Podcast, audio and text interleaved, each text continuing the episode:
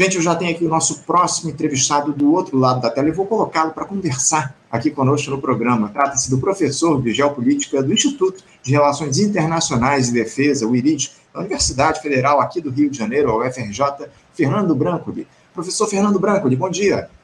Bom dia, Anderson. Prazer estar aqui com você, com o pessoal. Sempre uma alegria estar de volta no programa. Alegria conversar contigo aqui no nosso Faixa Livre, Fernando. Muito obrigado por você acompanhar o nosso programa, por você aceitar participar com a gente aqui dos nossos debates, ô Fernando, porque com tudo que a gente tem observado aí ao longo desses últimos tempos, não dá para dizer nada diferente, ô Fernando, de que o, o mundo está em ebulição. Temos aí conflitos armados avançando, tensionamentos geopolíticos crescendo, revoltas sociais se espalhando, tem de tudo, para todos os gostos. Eu queria começar falando aqui no nosso, nosso bate-papo de hoje sobre os desdobramentos desse conflito entre russos e ucranianos lá no leste europeu, Branco. O presidente da Rússia, o Vladimir Putin, ele andou dizendo recentemente que vai enviar armas nucleares táticas à Bielorrússia, aliada do Kremlin nesse, nesse conflito contra a Ucrânia, e afirmou que construirá uma instalação no país para abrigar esse arsenal atômico até 1 de julho. Esse anúncio veio cerca de uma semana depois, Branco, de o Reino Unido prometer enviar à Ucrânia munição com urânio empobrecido. Armas que têm o poder de perfurar blindagens facilmente e com possíveis efeitos nocivos à saúde humana e também ao meio ambiente por conta da radiação que é emitida. O sinal de alerta acabou acendendo no Ocidente, o, Branco, já que o próprio Putin havia assumido compromisso com o presidente chinês, o Xi Jinping, que visitou Moscou na última semana de não posicionar armas nucleares em outras nações. Já o presidente da Ucrânia, o Volodymyr Zelensky, ele pediu uma reunião de emergência na Organização das Nações Unidas, a ONU, para acabar com o que ele chama de, abre aspas, chantagem nuclear, fecha aspas. Branco, eu gostaria primeiro que você nos explicasse o que é esse armamento nuclear tático, o, o Branco, e que a Rússia promete instalar lá na Bielorrússia. Seriam mesmo aquelas armas com poder de destruição de massa, destruição em massa, armas de longo alcance? Bom, Anderson, ah, vale a pena lembrar que a ideia de artefatos de armas nucleares é, abrange né, e articula um leque muito grande de armamentos. A gente, quando pensa em, em, arma nuclear, às vezes a gente vai lembrar de Hiroshima, de Nagasaki, de coisas parecidas, né? aquelas bombas gigantescas. Mas a gente tem que lembrar que desde é, a década de 40 do século passado, quando elas foram empregadas militarmente a única vez, né, a primeira e única vez, uhum. em Hiroshima e Nagasaki, a gente teve aí um desenvolvimento de uma série de dispositivos diferentes. Desde maiores do que aquela, então a gente tem até a bomba Czar, né, Czar Bomb, desenvolvida pela então União Soviética, que seria dezenas de vezes maiores do que de Hiroshima e Nagasaki, até artefatos menores, que em alguns momentos realizam aquela fissão nuclear, aquela né, a produção daquela energia, ou em alguns casos, como você comentou, até mesmo só espalhando material radioativo, o que apesar de não gerar aí uma é, explosão, uma liberação de energia, o que ela faz é contaminar o ambiente, gerar aí uma série de é, percalços e desafios, em alguns casos, proibir a ocupação de território durante décadas, já que fica tudo contaminado, fica tudo radioativo. No caso específico desse tipo de armamento que a gente é, começou a ouvir falar nesses últimos dias, por eles uhum. estariam sendo enviados né, de São Petersburgo em direção à Bielorrússia, seriam artefatos que ainda produzem esse tipo de explosão, né? então eles geram, no final das contas, uh, uma a liberação de energia, destruição, como se fossem bombas mesmo, só que elas têm uh, tamanho e capacidade bem menores do que a gente imagina normalmente, uh, como se fosse um artefato tradicional, como Hiroshima Nagasaki, algo parecido. Qual é a vantagem desse tipo de artefato do ponto de vista tático? Né? A gente lembra sempre que vantagem de arma é nenhuma, porque ela foi feita em alguma medida para destruir e matar pessoas. Mas qual que seria uh, a vantagem tática do emprego desse tipo de armamento? São muito menores, mais fáceis de carregar, mais fáceis de ser lançadas.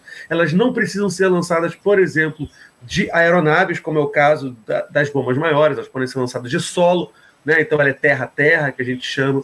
Elas podem ser enviadas, o custo de manutenção é bem menor, então ela gera uma preocupação, muitas vezes, até demasiada e maior do que um artefato tradicional, porque é, elas podem ser lançadas em grande escala e coisas parecidas.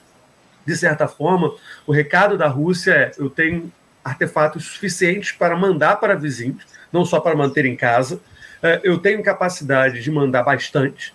E vocês teriam dificuldade em abater ou interceptar esse tipo de artefato militar caso ele fosse empregado. Então ele é, imaginando assim, uma ameaça bastante plausível e bastante potente. E acho que, como a gente conversou da última vez que eu tive por aqui, reforça como que a guerra, eh, né, o conflito entre Ucrânia e Rússia já não é mais sobre Ucrânia e Rússia há muito tempo. Já transbordou e já envolve uma série de outras questões. Seja a própria China, que você comentou agora, que está super envolvida nessa discussão, ou também países ocidentais, como é o caso dos Estados Unidos, da Inglaterra e da França. Sem dúvida, sem dúvida alguma. A gente vai citar isso daqui a pouquinho, esse envolvimento da China, dos Estados Unidos, enfim. Agora, o, o Branco, como é que você vê aí essas declarações dúbias do Vladimir Putin, né? A estratégia dele, primeiro dizendo aí que não vai utilizar armas nucleares no conflito com os chineses e tal, depois anunciando essa instalação de armas lá na Bielorrússia. A estratégia do Putin é confundir os Estados Unidos e os países que compõem a OTAN, ou Branco? Olha, Anderson, eu acho que tem uma dimensão de confusão e tem uma dimensão também dessa relação com a China. Né? Ele faz a declaração durante a visita é, do Xi de que ele não vai enviar esses artefatos nucleares e logo depois diz: ao mesmo tempo, agradeço à China por ser um país que respeita a soberania dos seus aliados. E a todo momento Pequim reforça esse lado, né, de que as parcerias elas não são feitas de maneira uh, vertical, com a China demandando e obrigando coisas dos seus parceiros, que eles têm, no final das contas, autonomia para escolher o seu caminho. É claro que isso é um jogo é, chinês, de certa forma, de argumentar, diferente dos norte-americanos, diferente de Washington, nós temos relações horizontais, né? nós não impomos nada aos nossos vizinhos. Então, eu uh, adicionaria esse componente. Né? Putin, ao mesmo tempo que promete e faz declarações em conjunto com a China, deixa claro que vai ter uma política autônoma e que vai fazer o que acha mais interessante. Vale a pena lembrar, né? eu gosto de, quando eu comento sobre armas nucleares, esse tipo de definição. Elas são armas declaratórias, né? Só se empregou artefato nuclear duas vezes desde que eles foram desenvolvidos uh, há 80 anos atrás né, em Hiroshima e Nagasaki. Armas nucleares são armas uh, que servem para fazer, pelo menos atualmente, declarações de força, declarações e chamados para discussões e etc, etc, etc. Uhum. Dentro desse cálculo, mesmo o não envio para a Bielorrússia, só a declaração de que tem vontade de enviar já é uma mensagem importante para os aliados, já é uma mensagem importante para os adversários na região, de que pelo menos vão ter que negociar e estabelecer esse tipo de prática. Então, pode ser que essas armas nem sejam enviadas para a Bielorrússia, pode ser que só sejam enviadas uma, mas o mais importante é um recado e uma lembrança de eu tenho esse tipo de artefato e elas têm que, esse artefato tem que ser levado em consideração na hora da gente pensar uh, a equação do conflito atual. Então, é. eu entraria dentro dessas movimentações. Só para encerrar, desculpa isso significa que as artefatos não vão ser mandados? Não, podem ser mandados, sim. Pode ser que a, a, toda a equação mude dentro desse cálculo. Mas vale a pena lembrar que, diferente de helicópteros, uh, fuzis ou tanques de guerra, artefatos nucleares, a mera declaração já muda todo uh, o jogo, já muda todo o cenário uh, bélico no final das contas. Sem dúvida, sem dúvida. Há um, um componente retórico muito importante aí nesse conflito que está colocado lá entre russos e ucranianos, muito bem colocado, Branco. E agora, Uh, a gente falou um pouquinho a respeito da China, ela, como eu, citei aqui, parece que a China se colocou aí contrária ao uso desse armamento nuclear no conflito, mas o Xi Jinping, além dessa visita a Moscou na semana passada, ele já havia anunciado apoio sem limites à Rússia. Você falou a respeito aí dessa questão da, da China de respeitar a autonomia dos seus aliados, o Branco, e eu queria que você falasse um pouco a respeito é, de, do posicionamento real dos chineses nesse conflito lá no leste europeu. Ah, essas questões, a Rússia, a China se coloca contra a utilização de armas nucleares, mas respeita a autonomia e a decisão da Rússia de utilizar esse tipo de armamento. É, qual é o posicionamento real? Qual é a posição da China nesse tabuleiro, nesse, nessa guerra, nesse conflito lá entre russos e ucranianos? Anderson, eu colocaria o papel chinês não só nesse momento em relação à Ucrânia, mas uma série de movimentações também na vizinhança estratégica, na vizinhança geopolítica chinesa. Porque eu acho que a Ucrânia não deve ser entendida dentro desse cálculo chinês sozinho. A gente tem que lembrar que nas últimas três semanas a China conseguiu costurar um acordo entre a Arábia Saudita e Irã, uh, uma discussão importante agora em relação a Israel, uh, um papel ali relevante também no que diz Israel com a Palestina e agora a dimensão ucraniana. No que diz respeito à Ucrânia, me parece que a gente está num momento interessante em que a China argumenta que pode ser um ator que auxilia práticas de estabilidade regional. Então, ela está olhando para espaços internacionais, mas de maneira diferente, tentando se posicionar de maneira diferente no que diz respeito aos Estados Unidos. Uhum. O que eu quero dizer com diferente? A China tem um lado, assim como os Estados Unidos têm. Né? Uh, o lado norte-americano, o lado ucraniano, uh, em conjunto com aliados como os franceses e os ingleses, que desse, nesse momento representa uma combinação dupla: envio de armamento e treinamento para tropas ucranianas e bloqueio econômico e político e militar uh, russo. Tem sido essa a estratégia. Do lado chinês, apesar dela de, do, da declaração chinesa ter deixado bem claro que apoia os russos, não se dá em medida idêntica aos norte-americanos e aos ocidentais, por assim dizer. Qual tem sido o papel chinês nesse momento? Primeiro ponto, o argumento de que as sanções russas são demasiadas fortes, elas não são democráticas na medida em que não envolvem uh, parte importante dos países do mundo, vale a pena lembrar, né? Uh, nós temos quase 200 países do, no mundo, né, reconhecidos pelas Nações Unidas, vou pensar em 196 aí, uh, ah, 25 hoje em dia realizam sanções contra a Rússia. Uhum. Né? A gente não está falando de sanções gigantescas. Papel chinês, então, nesse primeiro momento. Eu estou junto com a maioria dos países do mundo, com o argumento de que esse bloqueio econômico russo não é válido. Ponto 2, uma tentativa de mediação desses dois esforços. Como a mediação não tem funcionado muito bem, a China tem feito declarações, sejam elas públicas a favor da Rússia, como por exemplo a chancelaria ou algo parecido, ou visitas. A visita de Xi Jinping a Moscou é um sinal gigantesco do apoio chinês à Rússia. Caso acreditasse que Putin é um ator que não merece ser levado em consideração, é um ator político que deve ser isolado. Uma visita de Estado é a maior movimentação de que né, um ator político pode fazer. Essa é uma declaração indelével do papel que a China quer ter dentro desse cálculo. Então, nesse momento, o cálculo chinês é: trata-se de uma movimentação em que a Rússia, de certa forma, se não tem direitos, tem um argumento muito forte em relação à Ucrânia, o que faz com que a China não realize sanções contra a Rússia, continue e tenha aumentado as relações econômicas com Moscou, e agora, inclusive, com sinais bastante explícitos também de envio de apoio militar. Né? A gente já tem visto o envio de drones uh, para o conflito ucraniano a, a, favor da Rússia, através da própria Bielorrússia. Tá? O envio não é direto, ele vai dando uma voltinha. Há argumentos que até o Irã entraria um pouco nesse cálculo, nessa história. O que, que para a gente que está interessado em geopolítica e relações internacionais, é, vale a pena ficar de olho. Parte importante da discussão sobre China nos últimos anos é de que era um país que estava ficando cada vez mais forte militarmente, mais rico, mais relevante, mas não queria se meter em problema internacional. Sempre que a gente tinha uma crise internacional, o papel da China era: olha, os países são soberanos, os países têm que resolver os seus problemas, a China não se mete nesses cálculos.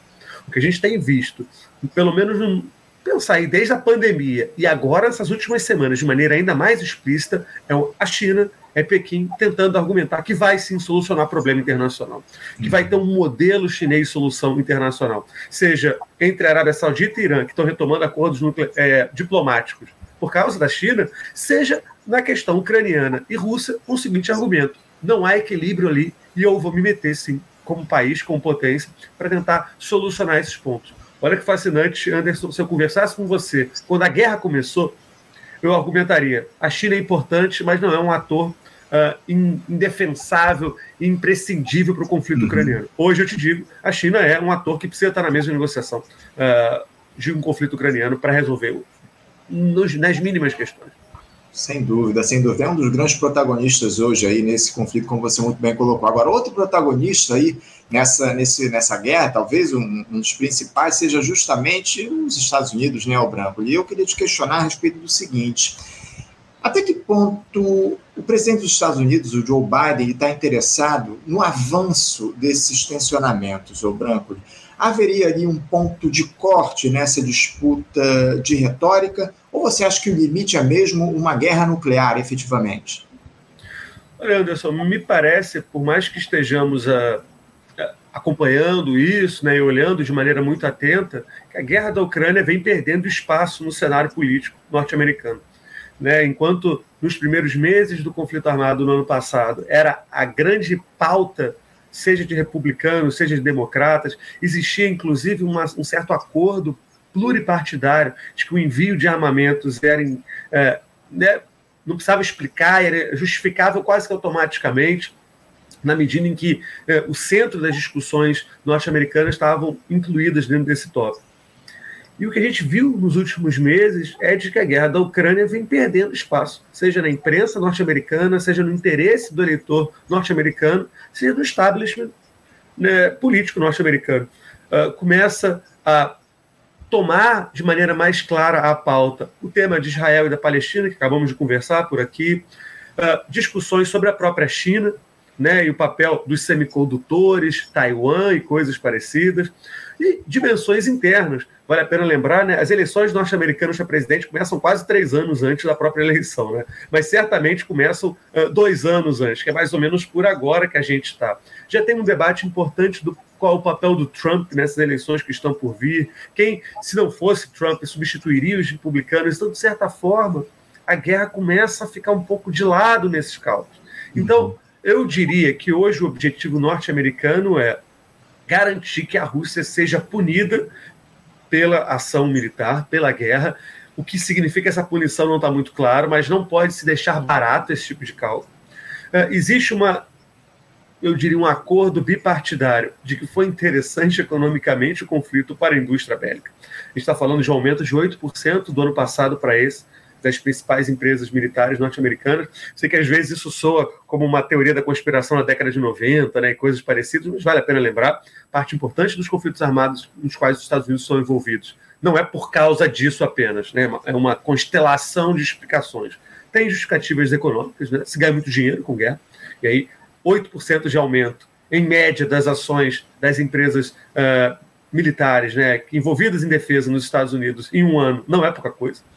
Né? Então, tem aí um interesse dentro desse tipo de movimentação. E vale a pena lembrar também, movimentou os europeus para que eles uh, se fossem um pouco mais ativos no que diz respeito à proteção e defesa na Europa. O que era um uhum. tema ligado ao Trump, mas também era interessante para os democratas. Né?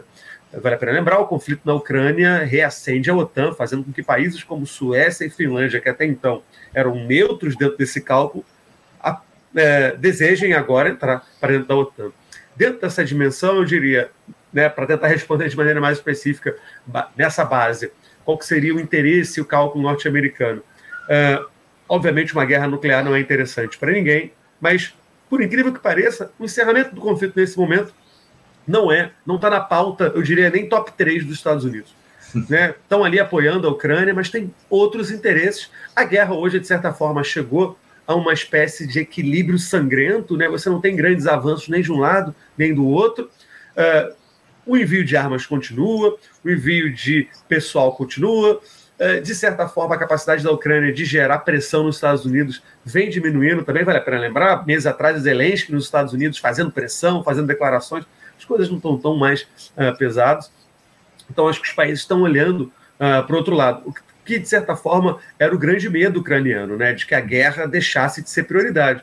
E, de certa forma, é o que a gente está vendo. A França agora envolvida, americano como exemplo, envolvida em caos devido à tentativa né, de mudança do sistema de pensões lá com Macron, ninguém fala de Ucrânia. Né? O problema hoje é interno. Então, eu diria que há um certo equilíbrio sangrento nesse momento e a Ucrânia vem saindo um pouco de pauta uh, do grande interesse norte-americano. Entendo, entendo. Então, então você, você diria hoje que, de alguma forma, com, com essa perda aí de importância da guerra para os Estados Unidos, a, a, Ucrânia, não só para os Estados Unidos, mas para os aliados, a Ucrânia pode, pode ser deixada um pouco de lado, digamos assim, pela turma da OTAN. Como é que você citou aí que os Estados Unidos continuam mandando aí material lá para a Ucrânia, mas você acredita que, de alguma forma, o, esse desinteresse é, continuado dos Estados Unidos no confronto, olhando mais para dentro, para as disputas eleitorais internas, para outros conflitos, você acha que esse desinteresse pode acabar prejudicando a situação da Ucrânia ao longo dos próximos tempos? Olha, eu acho que a Ucrânia vai continuar recebendo material suficiente para se defender para garantir a manutenção do território que ainda ocupa. Só que para conseguir retomar partes estratégicas importantes, que era o objetivo de Zelensky nos últimos meses, né, pedindo mais munição, pedindo o um envio maior de blindados, pedindo o um envio maior de aeronaves, né, é, eu acredito que isso não vai acontecer. Apesar de uhum. países como a Polônia terem aceitado aí um envio de caças né, para a Ucrânia, é, o número dessas aeronaves que foram enviadas, que não estão sendo enviadas, é o suficiente só para garantir o que já se tem. Para avançar, que era o objetivo ucraniano, né, para retomar territórios ali uh, ao leste do país, o aumento desse tipo de artefato deveria ser progressivo, o que não vem acontecendo. Então, eu me parece que o envio vai continuar para garantir a permanência e existência ucraniana. Agora, um aumento e um incremento para que essa ofensiva tivesse mais potência, dificilmente vai acontecer. E vale a pena lembrar, Anderson, eu acho que vale a pena acompanhar isso, é, na medida em que países como França e Inglaterra tiveram que gastar de maneira considerável orçamento para auxiliar a Ucrânia, uhum. a população dentro desses países começam a ficar um pouco reticente. Para usar de novo o exemplo da França, os manifestantes na rua estão dizendo que papo é esse de aumentar a minha idade para aposentadoria, você acabou de gastar alguns bilhões de euros para a guerra da Ucrânia. Eu estou tendo que pagar por isso, por essa guerra? Então, eh, não é que a coisa fique isolada, ela vai se imbricando em problemas internos, então vai gerar complicações. E, e aí eu diria que a médio prazo pode sim gerar ainda maiores complicações para esse envio de, eh, de artefatos e de armamentos militares. Entendo, entendo. É, muitas questões aí que estão colocadas nesse cenário geopolítico. Eu queria mudar de assunto para tratar justamente a respeito disso que você trouxe aqui para a gente, dessa situação lá na França, não é, o, Branco? ontem o país ele entrou no 11º dia de protestos contra a reforma da Previdência aprovada à força pelo presidente Emmanuel Macron, que acionou lá um dispositivo constitucional muito polêmico que abre mão da aprovação do parlamento para colocar essa, essa legislação em vigor. O fato é que milhões de franceses já foram às ruas, bloqueando colégios e universidades. Temos aí um cenário de greves que se estabeleceu, com fechamento, inclusive, da Torre Eiffel e do Museu do Louvre, veja só. E o chefe do executivo ele tem tentado conter a ira dos trabalhadores com força policial. Bragulho, como é que você avalia esse quadro lá na França? Quem é você acha que deve ceder primeiro, os manifestantes ou Emmanuel Macron? Olha, me parece que, apesar de os dados econométricos e as estatísticas terem deixado claro que há um problema de, de na pensão e no sistema de eh, aposentadoria da França, franceses, né, eles se, são os que se aposentam mais cedo no continente, né, na Europa, só perdem aí para os gregos. A maneira como o Macron resolveu tocar esse processo é absolutamente desastrosa. Né? Para além de uma necessidade que me parece que é uma discussão técnica, muitas vezes, a maneira como essa discussão foi colocada, apresentada, como você bem coloca, é, tratorada dentro do sistema legislativo, é um assinte, foi de maneira autoritária. Né? É, a maneira como se colocou esse tipo de movimentação, você bem apresentou, né, Anderson? Basicamente, ele sabia que não tinha como aprovar a lei dentro da Câmara Baixa, uhum. né, do equivalente à Câmara dos Deputados na França, e o que ele faz é usar um dispositivo constitucional criado na época do Charles de Gaulle, no pós-Segunda Guerra Mundial, para dizer que, para casos assim, ele pode tratorar, não tem discussão. E aí, é, parte importante, eu diria, desses protestos, para além de uma população que argumenta que já teve uma reforma uh, de pensão há mais ou menos uh, oito anos atrás, já querem fazer outro agora, é de que essa discussão não foi democrática. Então, uh, me parece que para além das discussões técnicas da necessidade ou não de se fazer uma reforma de pensões, a maneira como se fez foi absolutamente é, desastrosa e pouco democrática.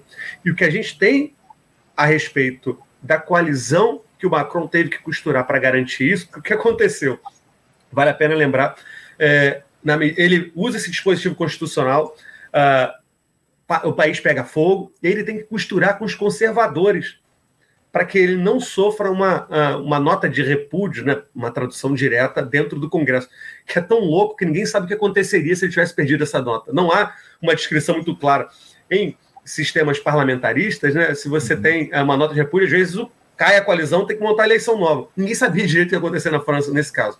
Mas ele costura com os conservadores para que ele não perca essa votação.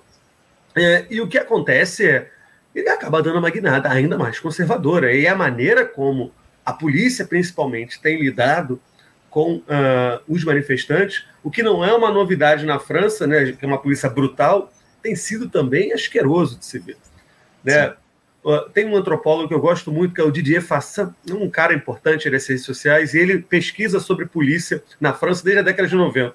E ele deu uma declaração fascinante sobre esse caso que ele diz: olha, a maneira como os policiais agora franceses estão tratando os manifestantes é muito parecida como eles tratavam os migrantes e os refugiados uh, na periferia de Paris na década de 90. Né? Então já é uma polícia brutal há muito tempo. O que tem agora é uma uh, liberdade quase que irrestrita por parte do executivo para que essa violência seja feita. Para quem não está acompanhando, basicamente as pessoas foram para as ruas se manifestar e a polícia uh, basicamente está despejando violência sem nenhum tipo, né? Em alguns casos tem, não, o manifestante lançou uma pedra ou algo parecido. O que a gente tem visto nos vídeos, nem isso está acontecendo. Já estão, assim, é, a violência tem sido descabida de maneira bastante clara. E Macron tem dado sinais que não vai voltar atrás.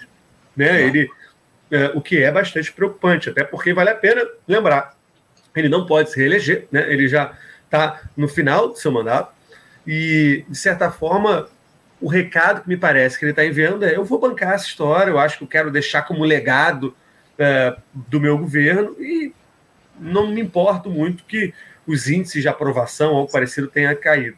Uhum. O que a gente tem nesse momento na França também? É, os manifestantes já são muito plurais. A gente tem desde sindicatos até a população acadêmica, né, estudantes e professores universitários. Uh, acabou a coleta de lixo em Paris. Vocês podem ver as fotos aí das montanhas de lixo por toda a cidade. E a gente já tem também grupos uh, mais conservadores, ligados muitas vezes ao que a gente poderia interpretar como extrema-direita, na medida em que começa a virar um caldeirão de pessoas pedindo as mais diversas colocações. Né? Já não é mais um protesto definitivamente sobre pensão. Já é uma discussão ampla sobre um monte de coisa. Então eu tenho um certo receio, Anderson, porque eu tenho medo quando esses protestos, que são às vezes progressistas no início, são sequestrados por grupos uh, peculiares, como a gente já viu em outros países por aí. Né? Então, é, tenho medo, porque às vezes o governo pode até usar isso de desculpa, tá vendo? Olha, tá vendo quem são esses indivíduos? Quem são essas pessoas que estão protestando e coisas parecidas. Mas é, é, a situação acho que um pouco é essa agora. É, não, a gente conhece bem toda essa história, né, o Branco, dessa captura aí de protestos é, que, tão, que são colocados, só começam aí pelos progressistas e são, enfim, capturados por uma turma aí que, não, que, que só tem as, as, piores intenções acima de tudo. É, agora, o, o, Branco ali, a gente sabe que os sindicatos lá na França eles são muito organizados, enfim. Uh, Será que o Macron ele não fez esse, esse cálculo político na hora de levar essa reforma à frente? Porque as bases sindicais elas conseguem ser organizadas com muita eficiência pelos sindicatos. Você vê algum risco aí para que o Macron possa ser retirado do cargo antes do fim do mandato? Olha, eu acho que retirado do cargo é difícil, Anderson, até porque não tem uma figura, que normalmente é o que é necessário para esses casos políticos, para substituir. Né? Vamos pensar em casos menos ou pouco, ou nem um pouco democráticos, como no caso do Brasil. Né? Dilma é, é retirada num golpe porque tem uma figura muito clara por trás dizendo que vai assumir e trabalhando para isso, que é o caso do Temer. No caso da França, não há uma, uma articulação política para quem o substituísse. Até porque, para ambos, eu diria, é, os interessados, que são dois hoje, em substituir Macron, Marie Le Pen, é, em figuras ligadas mais ao caso da esquerda, é, de certa forma, esse caos é, não seria interessante, mas é algo explícito de argumentar, algo que precisa ser feito para ser uh, enviado, né? Uhum. Le Bonchon, uma coisa parecida. Então não há, eu acho que a, a, chance dele sair, até pela maneira como ele costurou, são bem pequenas. O problema é, se o país continuar pegando fogo até as eleições, uh, que seria o ano que vem, né, a gente teria aí um problema gigantesco sobre o que vai acontecer com o sistema político uh, francês. Né? Vale a pena lembrar na última eleição, Marie Le Pen, essa figura de extrema direita, chegou no segundo turno. Né? Ela chegou em algum momento, não próxima, mas ela tinha ali como uma figura política importante para uh, no cenário francês. vai saber o que pode acontecer em momentos de crise, em momentos de efervescência social, que, que diabos pode entrar? Se uma figura como ela, vale a pena lembrar, ligada politicamente, diretamente ao nazismo que ocupou a França durante a Segunda Guerra Mundial, o pai dela, né, muito ligado a esse tipo de movimento, ela diz que mudou, mas assim, a gente olha um pouco mais de atenção e vê que não mudou tanto. É, não, não é impossível, eu diria, nesse momento, que Macron esteja preparando a cama para uma eleição de figuras de extrema-direita. É, por isso que eu acho que a queda dele também nem é interessante. Ninguém quer pegar essa bomba né, dentro, dessa, uh, dentro dessa lógica. Agora, o cálculo claramente foi errado, sim, Anderson. Vale a pena lembrar né, a, a maneira como os trabalhadores franceses se organizam, garantindo, inclusive, benefícios muito interessantes para uh, os trabalhadores ao longo dos anos. Né? O neoliberalismo bateu na França, mas bateu muito menos forte do que em países como a Inglaterra, em parte pelo poder dos sindicatos, que não foram destruídos, né? como aconteceu na Inglaterra da, uhum. durante uh, o governo Tati. É, me parece que a estratégia, quando eles fizeram uma reforma de pensões há mais ou menos oito anos, era você coloca uma pensão horrível, né? você coloca uma tentativa de reforma horrível, vai ter reclamação, aí você diminui um pouco, mas ainda faz uh, uma reforma. Né? Olha, a gente vai mudar 10 anos. Não, então a gente muda só 3 e faz alguns benefícios, o sindicato às vezes acaba aceitando. Nesse caso, os sindicatos não aceitaram, até porque a reforma ela é bastante uh, pesada, e tem esse registro de, olha, a gente acabou de mudar a reforma, né? faz Sim. muito pouco tempo. Então, uh, me parece que esse tipo de discussão uh, foi mal calculado, foi mal feito, e ninguém tem muita certeza do que pode acontecer. E, de novo, o caso da Ucrânia vale a pena lembrar. Parte importante das pessoas na rua estão dizendo: a gente acabou de gastar bilhões em uma guerra que não é nossa. E por que, que diabos agora me parece eu tenho que pagar, no final das contas, por isso? Sem dúvida, sem dúvida, muito bem colocado. Lá a, reforma ampliou de 62 para 64 anos a idade mínima para aposentadoria, só que o tempo de contribuição lá na França é um negócio absurdo, uhum. 40, foi de 42 para 43 anos de contribuição para que o trabalhador tenha direito a receber 100% da sua aposentadoria. É um negócio inacreditável, por mais que o índice de empregabilidade lá na França seja muito alto, enfim, 43 anos para o trabalhador contribuir para ter 100% da, da sua aposentadoria é algo absurdo, é, é algo que eu, é, é inimaginável na minha avaliação, mas de toda forma, Ô, Branco, eu queria encerrar o nosso papo aqui de hoje, mudando de assunto um pouquinho. Inclusive, a gente já passou do tempo limite, mas eu não posso deixar de falar sobre essas manifestações também que há lá em Israel, né, o Branco, que há um outro centro de tensões aí no velho continente. O motivo é aquela reforma do judiciário que o premier Benjamin Netanyahu tentava aprovar, que na prática deixaria os juízes subordinados ao parlamento, que tem a maioria já da ampla coalizão que o Benjamin Netanyahu conseguiu ele construir para governar. Milhares de israelenses, como na França, foram às ruas protestar contra essa reforma do judiciário e o Benjamin Netanyahu se viu obrigado a adiar o seu plano. Parece que nem os militares que apoiavam o premier aceitam essa reforma. Em Israel, a situação, politicamente falando, é um pouquinho diferente da França, né, o Branco? Mas o Netanyahu, por mais que seja um político hábil, ele não tem conseguido levar à frente o seu plano. Fala um pouquinho sobre esse cenário lá em Israel, o, o Branco, por favor. Por que, que o Netanyahu perdeu o apoio? Provavelmente, em outros tempos, ele teria conseguido aprovar esse texto, não, o Branco?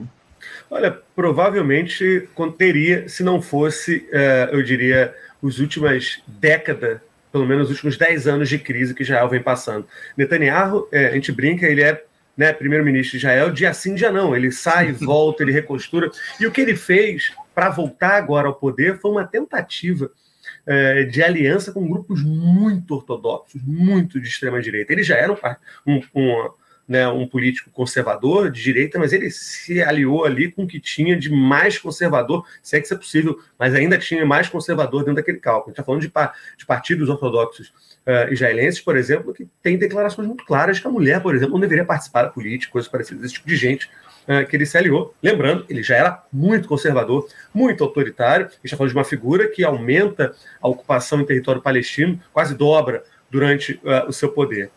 E o que acontece, eu diria, dentro dessas últimas movimentações, é que até mesmo esse centro-direita se assustou com, esse, com essa movimentação.